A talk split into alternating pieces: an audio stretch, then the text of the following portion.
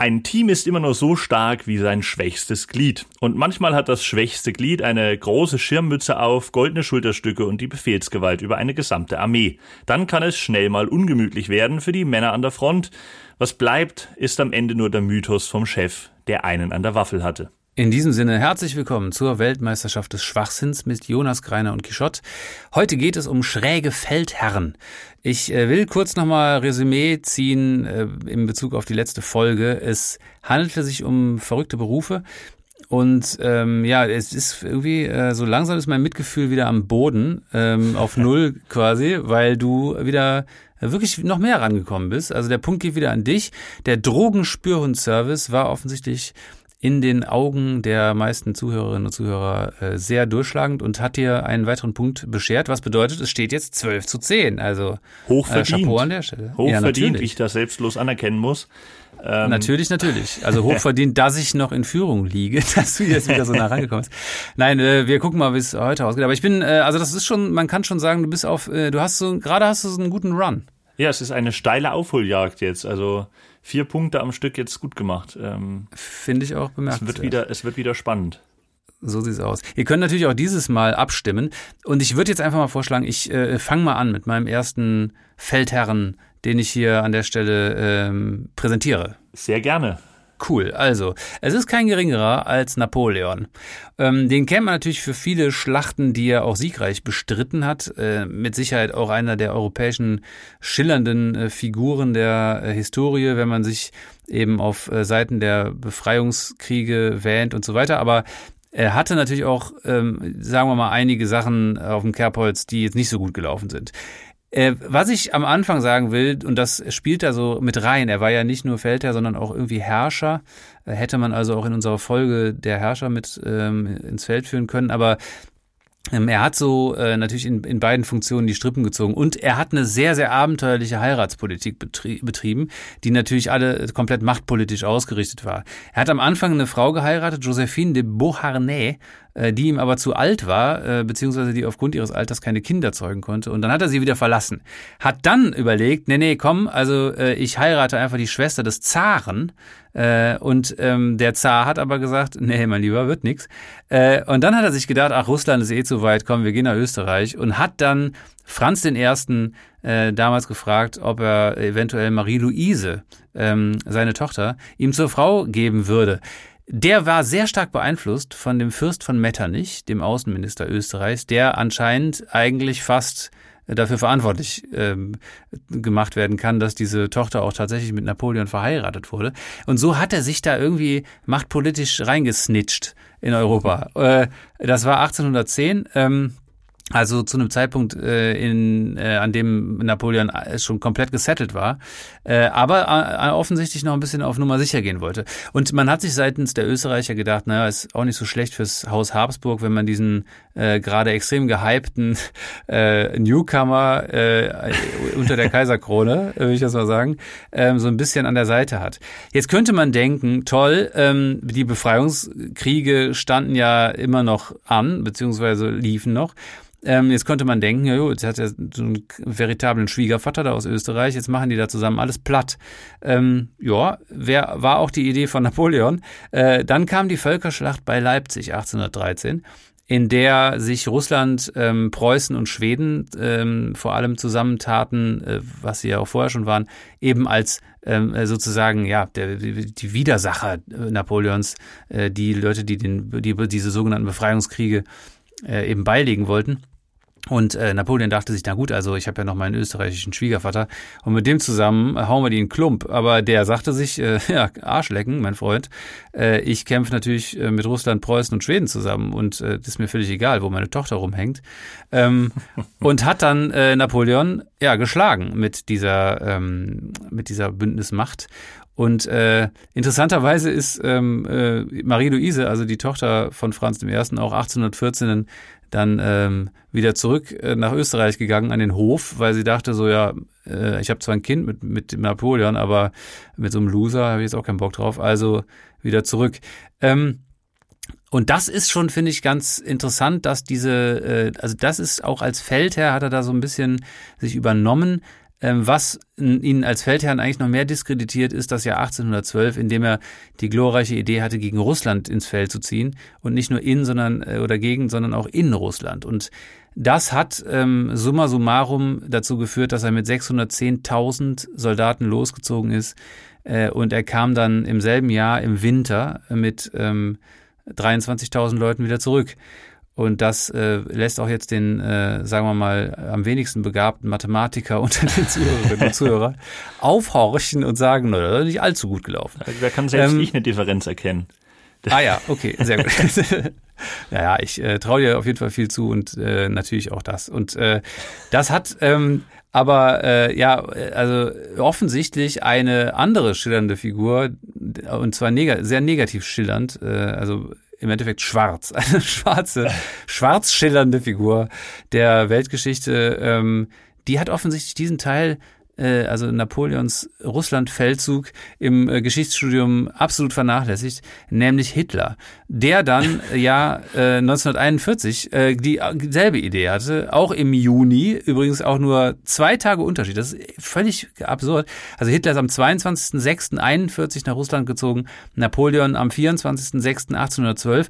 Die hatten also beide dieselbe Idee. Die dachten, ach ja komm, wir ziehen da im Sommer hin, machen einen Blitzkrieg und sind im August wieder da. Und äh, das ist komplett in die Hose gegangen, wie man weiß. Äh, und er, also Hitler hat sich das offensichtlich überhaupt nicht zu Herzen genommen.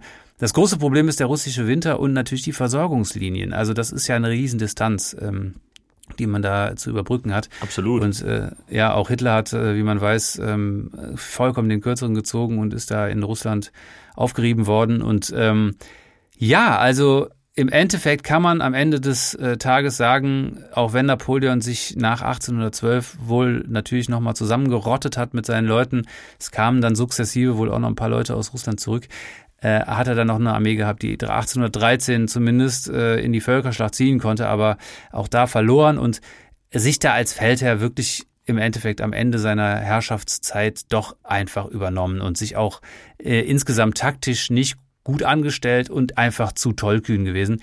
Und ähm, was lernen wir daraus auch aus beiden Beispielen? Also wenn du gegen Russland gewinnen willst, zieh nicht nach Russland, sondern lock die in die Karibik oder so. Das wäre auf jeden Fall eine Idee, denn da hast du auf jeden Fall bessere Chancen. Oder mach einfach Frieden. So, das wäre jetzt hier meine Message. Und äh, mit dieser seichten Glückskeks-Weisheit äh, am Ende möchte ich dann an dich übergeben. Ja, das waren doch mal, das waren doch mal äh, treffende Einschätzungen von unserem Militärexperten, ähm, Professor Dr. General der Reserve äh, Quichotte. Ähm, General Quichotte ist auch, klingt auch gut. Ja, voll. Paulo Coelho, der, äh, der Kriegsweisheiten, ja, genau. General Feldmarschall von Quichotte. Naja, Okay, ähm, ist ein sehr, sehr guter Start, wie ich finde, mit Napoleon, ähm, denn ich kann nahtlos dort ansetzen im Jahr 1814 und zwar nicht bei der Völkerschlacht, sondern bei der Schlacht von Waterloo. Ähm, da wurde nämlich eine, ja, auf anderer Seite, auf preußischer Seite eine äh, Legende geboren, ähm, wenn man so möchte, nämlich der ähm, Generalfeldmarschall Gebhard Leberecht von Blücher. Das ist also meine erste Story ja. ähm, von Blücher. Man hat den Namen vielleicht schon mal gehört, ein äh, relativ erfolgreicher preußischer General. Und es gab ja in der Schlacht von Waterloo, die wohl eine der bekanntesten Schlachten in der Weltgeschichte ist, ähm, gab es ja drei Konfliktparteien. Auf der einen Seite natürlich äh, Frankreich unter der Führung von Napoleon, dann die äh, Koalition nicht, wie man vermutet, angeführt von Benny Anderson und Agneta Felskirk, sondern vom äh, guten Duke of Wellington aus äh, England und dritte Partei war Preußen unter dem Kommando von unserem Protagonisten von Blücher. Der hat eine sehr entscheidende Rolle gespielt in der Schlacht von Waterloo. Das war mir vorher auch nicht so bewusst. Das habe ich erst während der Recherche herausgefunden, dass ähm, ja eigentlich eigentlich eher so ein bisschen und seine Armee die, die der ausschlaggebende Grund dafür war, dass Napoleon am Ende besiegt wurde. Denn äh, der Duke of Wellington hatte mit seiner Koalition da so seine Probleme in der Schlacht und ähm, hat aber bis zum Ende darauf vertraut, dass äh, von Blücher mit den Preußen noch aufkreuzt. Die hatten wohl irgendwie so eine Abmachung, ich weiß nicht, wie das gelaufen ist, der irgendwie des Nachts in einem Wirtshaus saßen im Hinterzimmer und gesagt haben, du, ich hab da, hab da so ein Ding vor bei Waterloo. Wäre ganz geil, wenn du irgendwie am, am Freitag so zwischen 16 bis 18 Uhr irgendwie noch freie Spitzen hättest. Ähm, oder einfach in die WhatsApp-Gruppe. Wer kann helfen? geplant ist. Naja, okay. ähm, bitte schnell sein, wir haben den, wir haben den, wir haben den Transporter nur bis 18 Uhr. So ungefähr, ich weiß es nicht. Auf jeden Fall hat der ähm, Duke of Wellington dann das berühmte Zitat geprägt, ich wünschte, es wäre Nacht oder die Preußen kämen in seiner Verzweiflung ähm, und in der Hoffnung, dass jetzt davon Blücher sein Versprechen aus der WhatsApp-Gruppe einlöst. Und äh, das hat er dann auch gemacht. Er kam dann dorthin zur Hilfe geeilt und das Blatt wendete sich durch den Einsatz von ihm und seiner Armee. Äh, man kann also sagen, dass er ja damit einen sehr, sehr großen Anteil an der endgültigen Besiegelung des äh, napoleonischen Schicksales hatte. Und ähm, dafür hat er dann auch vom deutschen Kaiser äh, oder nicht vom Kaiser, vom preußischen Kaiser, ich weiß gerade gar nicht. Nee, wir sind doch 1814, da gab es noch keinen deutschen Kaiser. Oder gab es nee. da noch das Heilige Römische Reich? Ah, äh, das war doch eigentlich 1800, äh, wann war es? Naja, das Heilige Römische Reich war ja bis dorthin und dann ist das irgendwie ja zerflogen so, und jetzt, jetzt genau. wird's, äh, glaube ich. Das wurde ja zur, zum Heiligen Römischen Reich deutscher Nation. Das ist doch dann äh, umgeswitcht worden. Ja, aber danach, also nach dieser Wiener Konferenz 1815 gab es doch dann den Norddeutschen und den Süddeutschen Bund, nicht? Ja, das hat ja eine längere Zeit gedauert, bis die sich dann dazu entschieden haben, unter der Vorherrschaft Preußens eben diese diese äh, Staatenlösung zu machen, dass quasi dann der, genau, der, der Deutsche Bund im Endeffekt aus, äh, ja, unter der Vorherrschaft Preußens und dann sind sie ja 1871, äh, war ja dann Kaiserreichsgründung. Genau, das, das ist klar. Aber ich weiß jetzt genau, gar ja. nicht so genau, welche, was das jetzt 1814 war. Ich glaube, es war einfach der preußische Kaiser. Ähm, der ihm dann äh, ein Stadtpalais geschenkt hat, und zwar direkt neben dem Brandenburger Tor, wo heute die amerikanische Botschaft äh, sich befindet, also wirklich eine schicke Stelle. Und ähm, der Blücher hat nicht nur bei der Schlacht von Waterloo, sondern auch vorher in den Befreiungskriegen ähm, schon eine wichtige Rolle gespielt und sich durch seinen, ja, durch seinen schnellen Einsatz und seine, seine vorpreschende Art und Weise, äh, Schlachten zu führen, den ähm, schönen Spitznamen Marschall vorwärts verdient. er hat nämlich ja. streckenmäßig immer relativ straff durchgezogen, muss man sagen.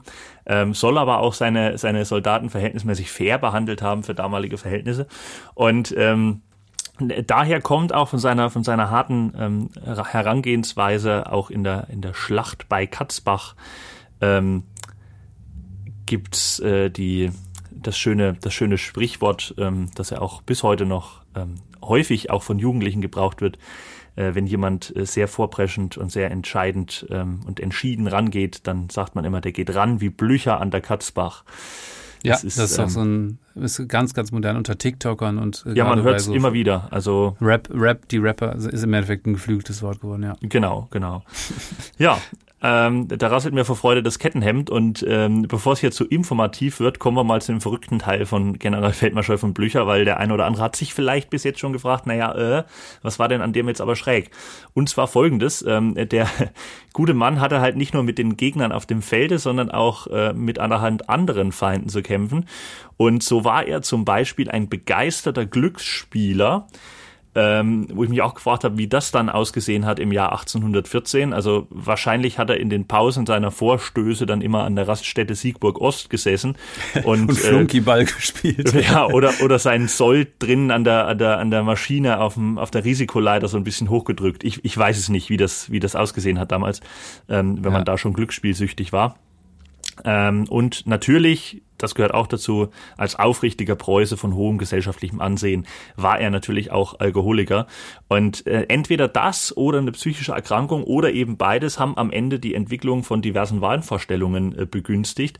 Und ähm, das ist dann wirklich das Interessante an ihm. Also er war zum einen leicht paranoid, also er dachte ähm, irgendwann dann, dass die Franzosen äh, den Boden in seinem Lager erhitzen würden weshalb er sich dazu entschied, ausschließlich auf Zehenspitzen dort rumzulaufen. Weil, wie man weiß, die Zehenspitzen werden nicht heiß. Ne? Also das Und berühren auch nicht den Boden, ja. Genau, also da guter, bist du sicher. Schachzug. Einfach ausgetrickst. Ähm, und äh, auch, auch die Frage, wie die das 1814 bewerkstelligt haben, dort den Boden zu erhitzen, ne? auch sehr interessant. Ähm, dazu gesellte sich dann noch eine andere coole ähm, Vorstellung, und zwar war er irgendwann felsenfest der Überzeugung, dass er schwanger sei.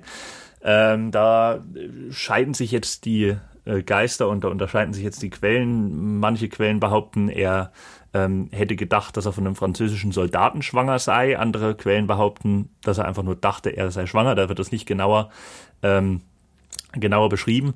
Was auf jeden Fall aber gesichert ist, ist, dass er fest davon ausgegangen ist, dass das Kind in seinem Bauch ein Elefant sei. ja, das kenne ich aber, das Problem, ja. Das ist Das klar. hat man oft, ne? Und äh, deswegen ja, ja. gibt's auch, äh, das wird wahrscheinlich dein Geburtstagsgeschenk äh, dann werden von meiner Seite. Es gibt in einem britischen Online-Shop für 15 Dollar eine Tasse zu kaufen, heute noch. Da steht ganz groß der Spitzname Vorwärts drauf und darunter ist ein Elefant mit preußischer Uniform und mit Pfeife. ja, auf jeden Fall eine sehr schöne Reminiszenz. Ja, Wahnsinn. Also das ist auf jeden Fall, ähm, ja, äh, sagen wir mal eine Sache, die dann zum Ende des äh, seiner wahrscheinlich seiner Karriere ähm, als äh, großer Feldherr äh, dann doch dafür spricht, dass er dann leicht einen an der Klatsche hatte, das ist also für schwanger gehalten hat.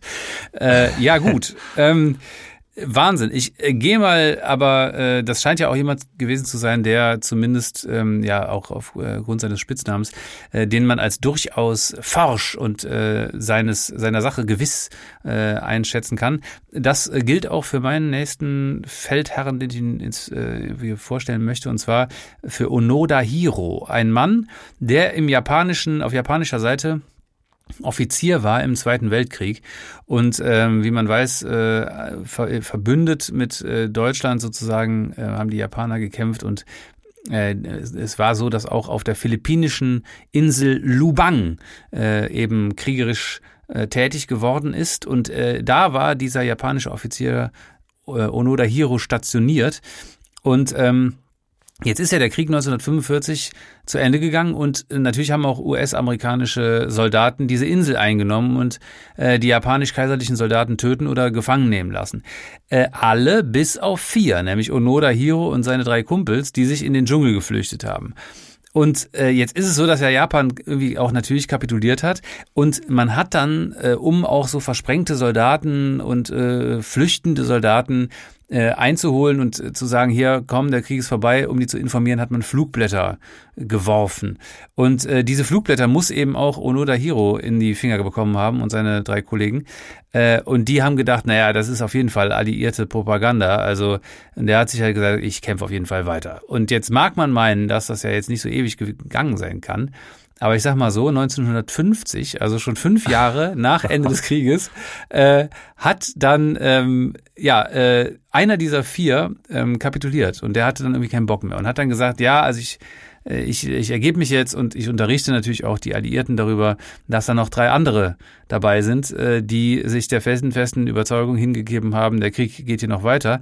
Und ähm, das wurde dann wiederum äh, natürlich an die japanische Regierung herangetragen, die wiederum Flugblätter mit Familienfotos von den dreien und einer Bitte um Kapitulation äh, abgeworfen haben über dem Dschungel.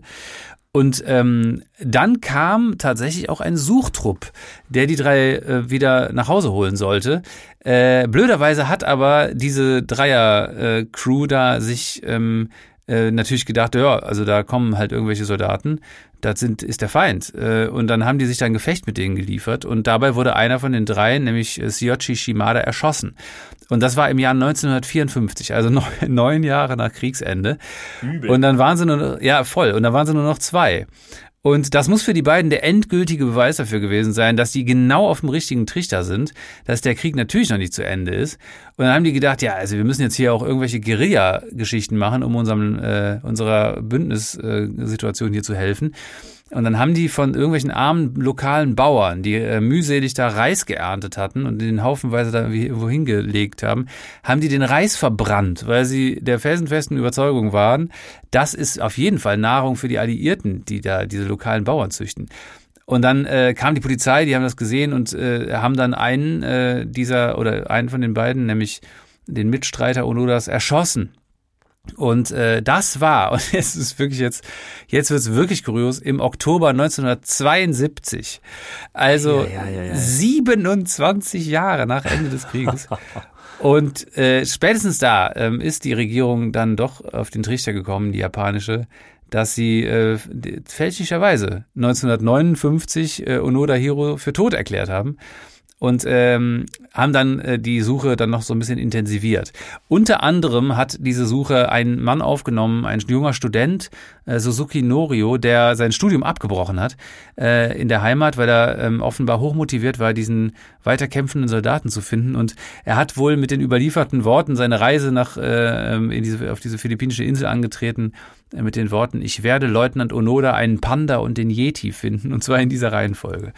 Und ähm, er hat dann 1904. Ist das mit den Pandas so schwierig? Ja, ich hab's, also damals dachte ich auch, es hätte noch ein paar mehr geben müssen, aber mittlerweile ja, damals weiß ich nicht. Offensichtlich. Also, naja, jedenfalls 1974 äh, haben die sich dann tatsächlich getroffen da und weil Suzuki logischerweise Japanisch äh, sprach, hat Onoda ähm, den anscheinend gewähren lassen und hat sich sogar mit dem angefreundet. Und ähm, Trotzdem konnte dieser Studentin nicht überzeugen, nach Hause zu kommen, weil Onoda gesagt hat, so, also ist schön und gut mit Ende des Krieges und so kann ich mir vielleicht auch nach 27 Jahren vorstellen. Aber solange mein Oberbefehlshaber mir nicht den Befehl gibt, hier abzurücken, mache ich gar nichts. Also da werde ich auf jeden Fall hier weiterkämpfen äh, bis zum bitteren Ende. Und dann haben die, dann ist der unverrichteter Dinge, dieser Suzuki nach Hause geflogen, hat dann der Regierung das alles erzählt und die sind dann tatsächlich auf die Suche gegangen nach dem damaligen Befehlshaber von äh, Onoda Hiro und haben den gefunden. Mittlerweile war, Mitte 90 irgendwie. Ja, ja, genau, uralt und hat einen Buchladen eröffnet. Also ist auch so geil, dass da einer reinkommt und sagt so, ach so, übrigens, äh, du kannst noch mal auf die Philippinen, äh, musst noch einen Befehl, musst du noch aussprechen, so. Und dann haben sie den da wirklich hingeschickt, der Taniguchi ist der Mann, und der hat es dann geschafft, Onoda ausfindig zu machen, dem den Befehl zu geben, zu kapitulieren. Onoda hat das gemacht. Und ähm, jetzt stand nur zur Debatte, ob er denn überhaupt nach Hause kommen dürfte. Denn äh, seine Bilanz in diesen knapp 30 Jahren, äh, die er da irgendwie auf dieser Insel war, war äh, tatsächlich gar nicht von der Hand zu weisen. Und zwar hat er 30 Leute auf dem Gewissen gehabt, hat 30 Leute ermordet äh, und 100, über 100 Leute verwundet und hat etliche Schießereien mit Polizei und Militär sich da geliefert und da wie ein Berserker diese Insel terrorisiert irgendwie. Ähm, und äh, der philippinische Präsident Marcos sagte sich dementsprechend, nö, nee, den, äh, den begnadige ich, natürlich klar. ähm, also wirklich eine Story. Und er war dann in Japan mittlerweile so ähm, populär, dieser Onoda, dass der äh, da seine Biografie geschrieben hat. Die war ein super Erfolg äh, und äh, eigentlich sollte der auch fürs Parlament kandidieren. Aber da hat er keinen Bock mehr gehabt. Und er ist dann irgendwie nach Brasilien ausgewandert, weil ihm der Rummel zu viel war und hat dann irgendwie geheiratet, ist irgendwann aber wieder nach Japan gegangen, weil er den Verfall der Sitten äh, festgestellt hat und hat dann gesagt, ja, das ist, also da hat, hat irgend so ein jüngerer Typ seine Eltern erschossen äh, und dann hat er gesagt, nee, das geht ja nicht, also die das ist der Verfall der Sitten. Ich muss da jetzt so eine Naturschule aufmachen in Japan und die Leute wieder zur Vernunft bringen. Und das hat er gemacht und hat tatsächlich auch mehrere Ableger dieser Schule gegründet und äh, da wirklich also auch noch sehr viel fürs Gemeinwohl getan und hat dann sogar auch irgendwann die Reise nach Lubang nochmal angetreten äh, auf die Philippinen und da 10.000 Dollar gespendet, weil er sich gedacht hat, naja, also dass ich da 30 Jahre lang die Leute umgebracht habe, ja, vielleicht 10.000 Dollar, hier, bitte. Und ähm, naja, seine Biografie heißt auch äh, standesgemäß übersetzt so viel wie Niemals aufgeben, mein 30-jähriger Krieg. Also ein ziemlich einsamer Oberbefehlshaber über eine ziemlich kleine Armee, aber ähm, auf jeden Fall ein Feldherr, den man hier ernst nehmen muss. Richtig, richtig abgefahren. Also das ist echt, ja, da sieht man mal, was der, was der Krieg auch mit den Menschen macht. Aber ja. ich finde, also was, was ich sehr interessant fand, ähm, war die Story mit den abgeworfenen Flugblättern mit Familienbildern drauf. Also ähm, war das war das dann die eigene Familie, die da irgendwie, wo dann der Onkel gesagt hat, du, ich ich äh, ich feiere doch Geburtstag, Mensch, wo wohnt denn der Onoda gerade? Also wie erreiche ich denn den? Ja, der hat sich da irgendwie, der ist noch im Krieg, also da musst du halt, ja, dann mache ich, drucke ich ein paar mehr Einladungen und, und werf die da ab. Ja, ja es, ist, ja ist wahr, ich werde 40 Jahre. Ja, genau. Bring Kegelschuhe mit. Ja, ja es ist, äh, ja, ich, also ich meine, das muss man ja sicher vor Augen führen. Also in dieser Zeit, so, das ist ja auch klar, dass die wahrscheinlich im Zweifel darüber waren, ob ihre Familie äh, noch komplett am Leben war, ähm, weil die Leute ja auch älter werden. Äh, das ist ja naturgemäß so. Und ähm, ja. möglicherweise sich auch gefragt haben, ja, wie werden die wohl aussehen? Also diese emotionale äh, Idee, dass äh, die Leute da irgendwie angefixt werden, indem man den Familienfotos äh, äh, auf Flugblättern schickt, finde ich jetzt gar nicht so abwegig.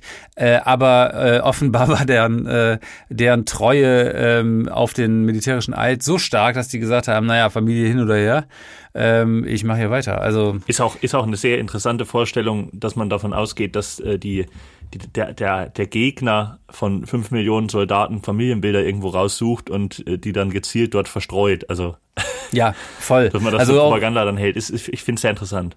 Absolut. Ja, also das, das finde ich auch. Und ähm, überhaupt sich in dieser Zeit ja auch im Dschungel, also da so über Wasser zu halten und zu versorgen und so. Also äh, irgendwann hätte ja vielleicht auch die schiere Bequemlichkeit dazu führen können, dass man sagt, so ja, nee, wäre schon ganz geil, jetzt mal äh, wieder auf, in einem ordentlichen Bett zu schlafen. Also die werden sich da wahrscheinlich irgendwie ganz gut häuslich eingerichtet haben, aber ähm, also es ist mal abseits der irren Story auch einfach eine krasse Leistung, ähm, da fast 30 Jahre im Dschungel zu leben. Also das ist ja wirklich nicht ohne. Und ähm, Wäre die werden ja überhaupt kein Problem mehr. Also heutzutage mit mit Amazon Prime, mit Lieferando. Und, stimmt, äh, Seven versus Seven versus Wild. Ist auch genau. geil, wenn du dir im, im Urwald von Gorillas dein Essen liefern lässt.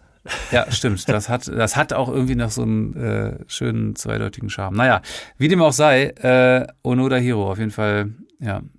Also Tolle Hiro Story. ist mit, also, mit, I, mit I geschrieben natürlich, ist jetzt kein Egal. Kein Hero Hero, aber ein Hero. Nee. Ja. ja. Okay, na gut. Ähm, jetzt hatten wir ja wirklich ähm, drei Geschichten von Leuten, die äh, sehr äh, voller Tatendrang waren und sehr äh, ja, rangegangen sind wie Blücher. Ähm, dann möchte ich doch mal mit einem kommen, der äh, die ganze Sache ein bisschen smoother, ein bisschen äh, entspannter äh, hat angehen lassen. Und zwar äh, Georgius Hatzianestis. Das hört man schon am Namen. Es ist ein Grieche und heutzutage ähm, muss man sagen, ist es ja relativ üblich, dass Kriege über große Entfernungen hinweg geführt werden können. Also durch Drohnen zum Beispiel ist es ganz ohne weiteres ja möglich, durch unbemannte Drohnen aus tausenden Kilometern Entfernung in irgendeinem Kommandozentrum äh, so zu tun, als wäre man in einem Computerspiel. Ähm, ja. Heute ja alles kein Problem mehr. Früher ging das aber natürlich nicht. Ne? Da hat sich alles noch live und direkt an der Front abgespielt und so war es natürlich auch bei den Kriegen des frühen 20. Jahrhunderts. Und einer dieser Kriege, der direkt auf den Ersten Weltkrieg auch folgte, war der griechisch-türkische Krieg von 1919 bis 1922. Der äh, entstand damals, weil im Ersten Weltkrieg das Osmanische Reich ja zerfallen war und ähm, oder zum Ende hin und äh, Griechenland dann die Chance äh, gekommen sah, zu sagen, Mensch, wie wär's mit Istanbul? Und ähm, dann sind die äh, am Ende ähm, dann unter Befehlshaber Georgios Hatzianestis ähm, äh, dort äh, in den Krieg gezogen. Also er war, glaube ich, nicht die ganze Zeit über der Oberbefehlshaber. Es ist, glaube glaub ich, erst zum Ende geworden. Und ähm, ja, man muss sagen, also direkt an der Front zu kämpfen, das war nicht so sein Ding, das war auch nicht schlimm. Das hat natürlich zu der Zeit auch niemand von einem General erwartet, weil gerade zwischen, ja, gerade zu Beginn des 20. Jahrhunderts bis zum Zweiten Weltkrieg eigentlich war das relativ üblich, dass die, äh, die Heeresführung ihr äh, Kommando aus äh, weit, weit entfernten Befehlsständen äh, gegeben hat. Und erst im Zweiten Weltkrieg ist es wieder üblich geworden, diese sogenannte Führung von vorne zu machen, dass man quasi möglichst nah an der Front ist, um dann auch ähm, möglichst schnelle und unmittelbare Entscheidungen geben zu können oder Befehle geben mhm. zu können. Ähm, Hatsianestis war, wie gesagt, dann noch ähm, aus dieser äh, Zeit Anfang 20. Jahrhundert, wo man das etwas äh, distanzierter gemacht hat. Und ähm, er hat allerdings ein bisschen übertrieben mit der Distanz, äh, weil er beschlossen hat, den Krieg aus dem Bett zu führen. Und zwar nicht, weil er jetzt irgendwie schlecht zu Fuß oder schwer krank gewesen wäre, sondern weil er einfach der festen Überzeugung war, dass seine Knochen entweder aus Zucker oder aus Glas wären. Ja, klar. Was ja beim Aufstehen, man kennt es, wirklich zu unmittelbar zu ganz vielen Brüchen geführt hätte. Und da hat er sich gedacht, better safe than sorry. Die Armee braucht einen Befehlshaber, der fit ist und keinen, der sich seine Zuckerknochen bricht. Deswegen ist er liegen geblieben. Ähm, ja, jetzt gab's den einen oder anderen in der Armee, der irgendwie komischerweise der Meinung war, es wäre doch nicht schlecht, wenn der General irgendwie wenigstens in der Nähe wäre von dem, was hier passiert. Und ähm, das äh, hat dann dazu geführt, dass der ein oder andere dann sich, sich gedacht hat, ich guck mal bei ihm vorbei und frage mal, ob er irgendwie Lust hat, noch ein bisschen mitzumachen. Und ähm, dann sind die äh, eben immer mal bei ihm angereist, um ihn äh, ja zu einer äh, Reise an den Schauplatz des Krieges, den er befehligte, ähm, zu unternehmen. äh, um, um ihn dazu zu animieren. Und äh, in dieser Situation war Hatzianestis genauso genial und hat sich ganz einfach totgestellt. hat, äh, oh also er hat äh, wahrscheinlich auf Biegen und Brechen irgendwie äh, verhindern wollen, dass er irgendwie an die Front muss oder whatever. Und ähm, deswegen hat er da alles, alles versucht, nichts unversucht gelassen. Und er äh, hat sich dadurch, muss man sagen, es war sehr erfolgreich, er hat sich sehr erfolgreich vor möglichen Verletzungen durch das Aufstehen oder sogar durch eine aktive Teilnahme am Krieg ähm, äh, ja, gedrückt oder ähm, ist dem Ganzen sehr erfolgreich entgangen. Äh, dummerweise hat er den Krieg aber verloren. Also die Griechen äh, waren nicht sehr erfolgreich, weil das offensichtlich irgendwie doch besser ist, wenn der, der die Befehle gibt, irgendwie weiß, was passiert und dort vor Ort ist. Deswegen wurde er dann auch irgendwann als General abgesetzt und äh, dummerweise, nachdem die griechische Niederlage dann besiegelt war, zum Tode verurteilt, weil er eben als einer der Hauptverantwortlichen dafür ähm, vor Gericht gestellt wurde. Also es ist nicht, ja, es hat ihn äh, erstmal vor Verletzungen geschützt, ähm, später dann aber tatsächlich auch das Leben gekostet. Oh man, aber ist er denn ins, äh, also zum Gericht ist er schon gegangen? Also er hat, er hat nicht, äh, ist dann nicht im Bett angeliefert worden. Wäre eigentlich auch clever gewesen, wenn er, wenn er gesagt hätte, ich bleib lieber im Bett, weil wenn ich zur Hinrichtung gehe, dann sterbe ich. Ja, das wäre natürlich eine Option. Oder man, vielleicht breche ich mir dann die Zuckerknochen. Das ja, wäre natürlich ja. noch schlimmer. Ja, das ja. stimmt. Nein, er ist dann tatsächlich hingerichtet, weil ich weiß nicht, ob er vor Gericht äh, war. Ähm, ja, aber ich, also die, die, die, die Verantwortung oder die, die, die Fehler waren in dem Fall, glaube ich, offensichtlich. Ähm, ja, äh, ist, da, ähm, also ich weiß nicht, was er dann zu seiner Verteidigung angeführt hat, aber also, dass man ja in dem Fall ähm, sagen kann, der hat da seine äh, Verantwortung so ein bisschen vernachlässigt, das ist, glaube ich, zu dem Schluss werden wahrscheinlich einige Leute kommen. Ich hätte ihn halt ja. nicht zum Tode verurteilt, ich hätte ihn halt einfach zu, zur Haft verurteilt, weil da kann er dann auch im, im Bett bleiben. ja, auf jeden Fall. Theoretisch. Oh Mann. Ja, ja, ja auf jeden Fall auch ein, ein, einer, der nicht unbedingt rangegangen ist wie Blücher, muss man sagen. Ähm, Im nee, Gegensatz. Der, der blieb weg wie Hazianestis. Das ist jetzt so auch ein neues, aus, ange, neues ange, äh, angesagtes Sprichwort. Trended der, chill, der chillt wie Hazianestis, ja. Ja. Ja, ähm, also es gibt auf jeden Fall aber von meiner Seite noch jemanden, den ich doch auch in die alte Tradition von Blücher stellen will, der auf jeden Fall rangegangen ist, äh, wie Blücher. Äh, und zwar Francisco Solano Lopez. Nochmal Blücher. Äh, ja, im Endeffekt, genau, ja, nochmal Blücher. Ich erzähle die Story nochmal. Äh, er ist da natürlich, wie der Name schon sagt, äh, im südamerikanischen Zuhause gewesen. Und zwar in keinem anderen Land als Paraguay. Ähm, sein Vater war schon äh, Diktator in Paraguay und äh, schon im Alter von 19 Jahren seine, wurde. Seine Schwester ist eine bekannte Sängerin. Genau, äh, seine Na Schwester ist Jenny. Und ähm, er hat dann tatsächlich im Alter von 19 Jahren, äh, und zwar im Jahr 1846, bereits den Oberbefehl über die paraguayischen Truppen bekommen und sollte in eben jenem Jahr äh, einen Aufstand in der argentinischen Provinz Corrientes gegen die argentinische Regierung als General anführen. So weit, so gut. Das Blöde war nur, dass er, als der da angekommen ist in dieser Provinz Corrientes, äh, da war der Aufstand schon niedergeschlagen. Das heißt, der konnte eigentlich überhaupt nichts mehr machen und ist dann äh, auch unverrichteter Dinge wieder nach Hause gefahren. Ähm, das kann man also, wenn man das jetzt so hört, nicht als wahnsinnig große militärische Erfahrung äh, für, zu seinen Gunsten abheften. Das hat der aber anders gesehen. Also der dachte sich, ja, jetzt habe ich aber hier einiges schon gerissen im militärischen Bereich. Ich bin ja immerhin in Corrientes gewesen und habe da diesen Aufstand angeführt. Äh, also irgendwie hatte er eine verquere Wahrnehmung.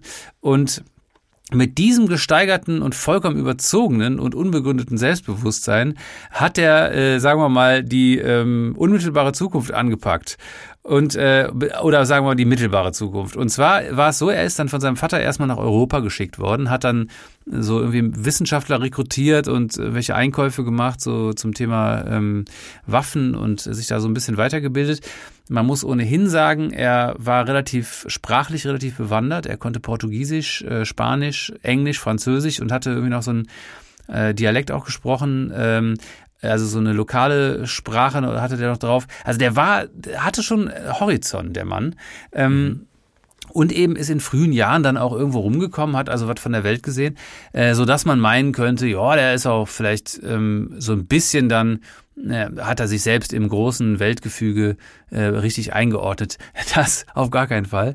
Ähm, denn ja, es führte. Ich meine, wenn man mal, ich glaube, wenn man aus Paraguay mal draußen war, sieht man dann auch, dass Paraguay jetzt eher, also dass der Oberbefehl über eine Armee dort eher so ein bisschen wie ich organisiere jetzt die Azubi-Fahrt ist. Äh, das im, ist so. Im Vergleich zu anderen Ländern. Also absolut, absolut. Aber das war dem Lopez dermaßen scheißegal.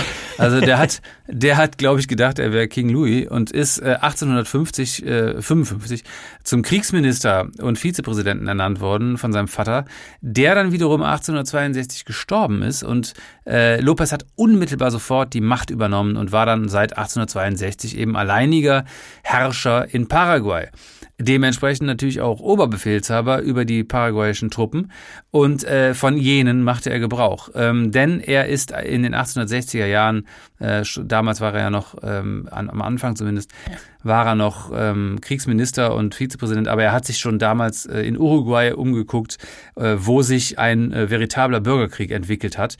Äh, und ähm, da gab es zwei Lager, die Blancos und die Colorados. Und man muss an der Stelle sagen, die Blancos haben quasi die Regierung gestellt, also kontrollierten das Land. Aber die Colorados wurden von Brasilien und Argentinien unterstützt. Äh, mal passiver, mal aktiver. Ähm, und es ging eben darum, wer die Vorherrschaft übernehmen würde in Uruguay.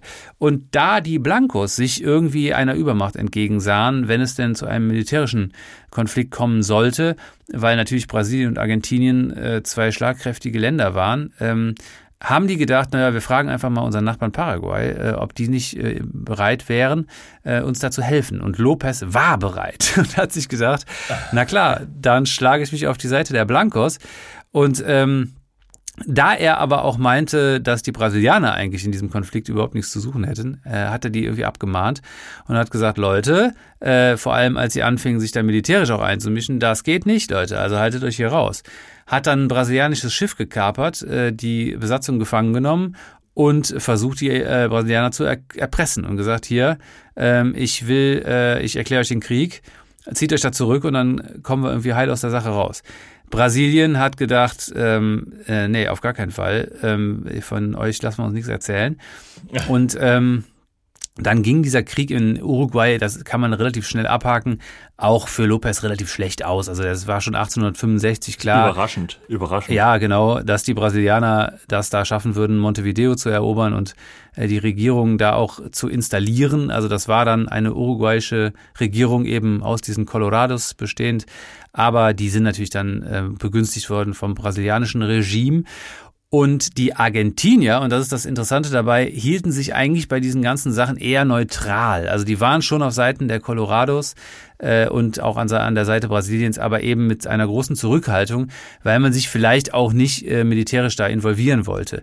Jetzt war es aber so, dass der Lopez gesagt hat, also äh, liebe Argentinier, ich muss mit meinen Truppen durch eine eurer Provinzen und das war zufällig die Provinz Corrientes, äh, in der er ja schon unfassbare militärische Erfahrungen gesammelt hat äh, und sagte, da muss ich durchmarschieren. Also wäre schön, wenn ihr uns das erlauben würdet. Und die Argentinier haben gesagt, nope, da kommst du nicht durch. Ähm, das war dann damit mit der Neutralität eigentlich auch äh, war es das. Und ähm, nach der Nummer hat auch Lopez gesagt, also diese Frechheit lasse ich natürlich nicht auf mir sitzen und auch Argentinien den Krieg erklärt. Und dann war quasi, sah er sich äh, Brasilien, Argentinien und Uruguay gegenüber, die ähm, sich auch äh, vertraglich miteinander zu einer Allianz verbunden haben. Und äh, also das war eine ganz aussichtslose Geschichte. Und weil sich der ähm, Krieg auch so entwickelte, dass ähm, diese drei Mächte eben ja, die Paraguayer ziemlich im, im, in der Hand hatten. Und äh, nach anfänglichen kleineren äh, Vor, ja, Vorstößen und irgendwie Erfolgen war klar, dieser Krieg würde für Paraguay schlecht ausgehen. Und Lopez hat die das Zeichen der also Zeit. ganz überraschend, wenn du gegen ja, ganz Lateinamerika antrittst. Richtig, genau. Und das war Lopez offensichtlich nicht genug. Also er hat sich dann gesagt, also das kann ja auch nur mit dem Teufel zugehen, dass ich hier jetzt äh, drohe, hier, hier die Kürzere zu ziehen. Das kann auch nur daran liegen, dass äh, aus dem eigenen Land hier sich Verschwörungen gebildet haben und ich da unterjocht werde von meinen eigenen Leuten. Also hat er kurzum auch im Endeffekt seinem eigenen Land noch den Krieg erklärt und äh, sich gegen die paraguayische Bevölkerung gewandt und auch gegen das Militär vor allem am Anfang und hat äh, führende Befehlshaber, führende Feldherren und äh, Offiziere äh, umbringen lassen äh, in seiner Armee. Ähm, nicht nur das, er ist dann in die Zivilbevölkerung, hat da irgendwelche, äh, äh die oberen Stand quasi fast komplett ausgelöscht. Also auch da, äh, ja, Führungselite in seinem Land komplett kaputt gemacht, äh, hingerichtet. So eine gute Idee. Überhaupt nicht. Äh, ohnehin war die Wirtschaft und Infrastruktur ziemlich äh, am Boden äh, nach etlichen äh, kriegerischen ähm, Niederlagen. Und er ist dann hingegangen, hat äh, das Ganze noch ausgeweitet und hatte noch seinen eigenen äh, Schwager äh, umbringen lassen und äh, einen seiner Brüder, äh, wie hat er auch äh, hinrichten lassen und wollte auch seine Mutter und seine Schwestern, die wollte er auch, hat er auch zum Tode verurteilen lassen.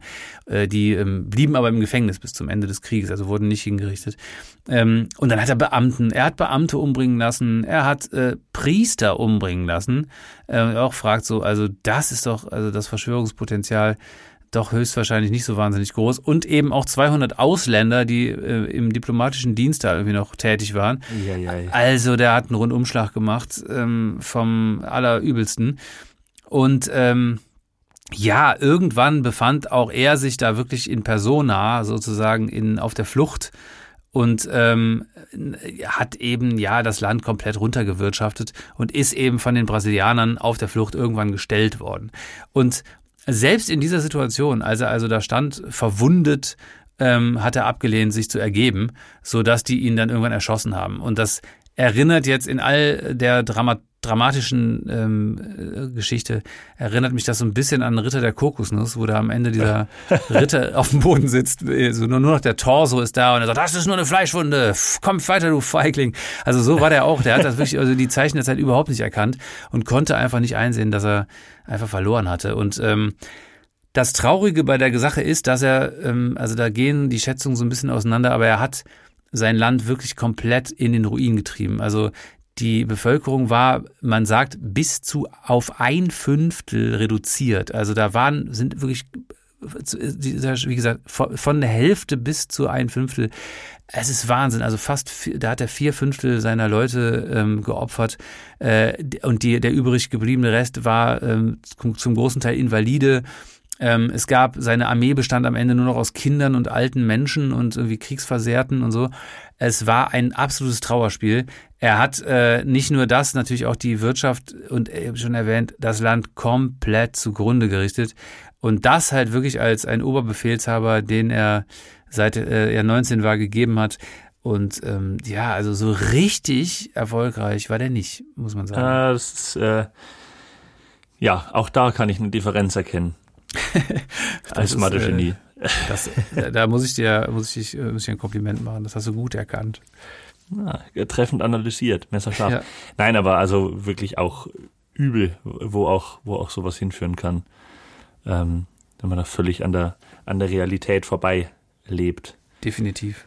Gut, okay. Ähm, dann kommen wir äh, zum Schluss äh, mit meiner dritten Story auch nochmal zu jemandem, der auch den eigenen Reihen äh, äh, teilweise erheblich geschadet hat, wenn auch nicht unbedingt bewusst, sondern in diesem Fall eher ein bisschen versehentlich. Ähm, und zwar geht's um Pyrrhus von Epirus. Ähm, das ist ja, also Pyrrhus ist ja ein Name, der einem geläufig ist.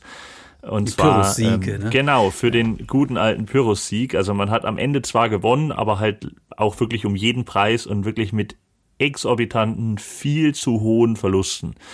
Und ähm, Pyrrhus von Epiros war eben der griechische Feldherr, der diesen Pyrrhus-Sieg äh, damals erzielte und äh, dieses, ja, diesen Ausdruck populär machte. Und zwar ähm, im Jahr, naja, so in der Zeit um 300 vor Christus, sagen wir mal, ähm, als er in den Krieg gegen die noch zu dem Zeitpunkt relativ junge römische Republik zog.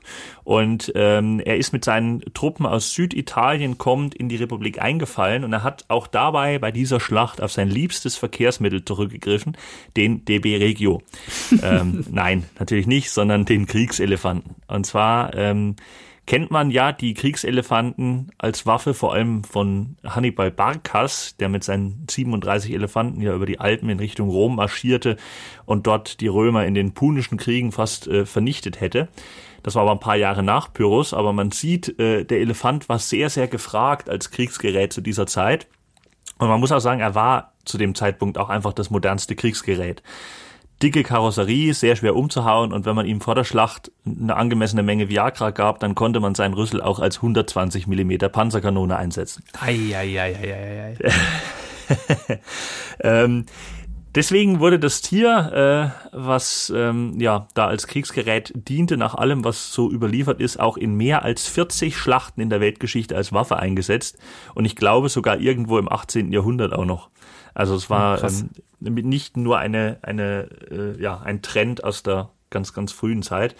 Und ähm, auch Pyrrhus äh, schwor auf den Kriegselefanten und seine Vorteile als Wunderwaffe, hat aber leider ähm, die Nachteile nicht so ganz abgewogen, die es hat, wenn man einen Elefanten oder 50 Elefanten einfach inmitten eines wild gewordenen Schlachtfeldes äh, so abstellt. Ähm, das kann, wenn man da ein bisschen logisch nachdenkt, schon eher auch unvorteilhaft werden. Und zwar äh, wurde es das dann auch, denn die Elefanten, die zertrampelten wirklich bedeutende Teile von der eigenen Armee dort. Ähm, oh Mann. Was äh, ja die Verbände dann dort äh, zusätzlich noch schwächte und ähm, die Kämpfe gegen die Römer waren auch unabhängig von den Elefanten so heftig, dass Pyrrhus äh, dann eben bedeutende Teile seiner Streitmacht einbüßte und daraufhin dann gesagt haben soll, noch so ein Sieg und ich bin verloren. Ja. Und das war dann irgendwann auch am Ende, denn dann war die Armee irgendwann äh, derart dezimiert, ähm, dass es nicht mehr ging und wir sprechen heute vom Pyrrhus-Sieg. Auf jeden Fall auch, ähm, ja, vielleicht äh, könnte man sagen, die Mutter aller Situation, in der das äh, berühmte Wort Friendly Fire, äh, was in dem Fall eher Friendly äh, Kapottstampf-Situation äh, äh, genannt werden muss, äh, wahrscheinlich irgendwie so das, das ja, also erste also das Mal. Das war ja ein, ein elefantastisches Wortspiel. Das würde ich aber auch meinen. Da habe ich auch, äh, da habe ich das ist nur was für Dickhäuter. Aber ich habe äh, also es gibt ja wirklich auch oft so dieses Szenario, dass äh, auch so gerade, wenn man sich so an den Vietnamkrieg denkt, also als so Napalm eingesetzt wurde und so, dass da eben auch natürlich äh, die genauen äh, Koordinaten erforderlich waren, ähm, äh, ja, an denen da eben diese Dinger niedergehen sollten. Und auch bei Bomben und bei auch selbst bei Drohnenangriffen kriegt man ja auch immer noch mit, dass da eben man merkt es jetzt auch im Krieg in der Ukraine, also wohl auch sehr viel Zivilbevölkerung ähm, bei getroffen wird. Und das kann man jetzt in dem Fall sagen, wahrscheinlich auch gewollt, aber äh, eben diese Friendly Fire Geschichte war ja auch oft so, dass dann irgendwie, wenn da irgendwelche Angaben nicht stimmten, dann eben die Truppe auf die eigenen Leute geschossen hat und so, ne? Und äh, gerade für die Infanterie, die da so vorne an, an der Front kämpfte, war das halt natürlich auch so eine doppelte Gefahr. Und also, dass man da sich so, äh, muss man sich mal vorstellen, sich dann auf einmal den eigenen Elefanten gegenüber sah und die dann äh, entsprechend da gewütet haben. Das ist schon heavy, ey. Also. Tja, das hat Vor- und Nachteile. Das kann man sagen, ja. Definitiv. So ist Krass. das. Ähm, wir sind am Ende angekommen in der ja. heutigen Episode über die schrägen Feldherren der Weltgeschichte. Eine, ja, eine sehr äh, historische, ein, eine Folge mit sehr viel historischem Inhalt, was uns beiden ja ähm, äh, auch, äh, auch persönlich sehr gut gefällt. Definitiv. Und äh, wir hoffen, es hat auch euch gut gefallen und ihr, ihr tut euch leicht, eine meiner drei Stories zum Sieger der heutigen Folge zu küren. Also äh, ich, auch ich hoffe, dass ihr rangeht wie Blöcher und in meinem Fall äh, natürlich abstimmt. Wir gucken mal. Äh, auf jeden Fall habt ihr die Gelegenheit, das auf den Social Media Kanälen bei uns zu tun. Schreibt uns bitte gerne, welchen Feldherrn ihr an der Stelle am bescheuertsten beziehungsweise am schrägsten fandet. Äh, ihr könnt ähm, und das sei an der Stelle auch noch erwähnt, äh, euch sicher sein, dass wir uns durchaus bewusst sind darüber, dass wir hier nicht gegendert haben. Äh, das war aber in dieser Folge nicht vonnöten. Und äh, auch daher sei am Ende der Folge nochmal darauf hingewiesen, ähm, es ist nicht ohne Grund so, dass wir keinerlei Frauen ins Feld führen konnten, weil es einfach keine Frau gibt, die so derart bescheuerten Scheiß gemacht hat, wie äh, alle anderen Männer ähm, und äh, in der Weltgeschichte. Also da eigentlich müsste dieser, dieser Machtwechsel jetzt mal vollzogen werden. Und ich wäre dann gespannt äh, darauf, was die Damen sich äh, in den nächsten zweieinhalbtausend Jahren einfallen lassen. Äh, aber welche Tiere dann da eingesetzt werden. So sieht's nämlich aus. Und äh, von daher, ja, also das hat alles einen Grund. Und äh, es, es, es, es finden sich einfach keine Frauen, die äh, auch nur annähernd so viel Schaden und Dummheit haben walten lassen wie die genannten Feldherren. Also von daher, es hat so sehr viel Spaß, sehr viel Spaß gemacht mal wieder, mein Lieber. Und äh, ich freue mich schon auf in zwei Wochen. Wir hören uns. Ja, mir hat es genauso viel Spaß gemacht und in diesem Sinne, bis dahin. Ciao.